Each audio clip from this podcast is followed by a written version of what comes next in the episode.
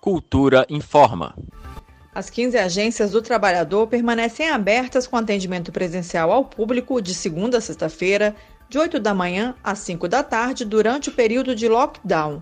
Segundo a Secretaria de Trabalho do DF, o serviço é considerado essencial. Mesmo com as agências abertas ao público, a orientação é que as pessoas deem preferência ao acesso virtual, em especial as pessoas do grupo de risco.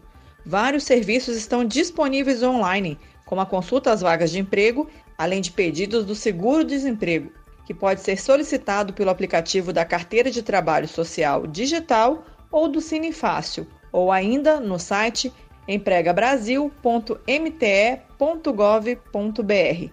Mais informações no site da Secretaria de Trabalho do DF, em trabalho.df.gov.br.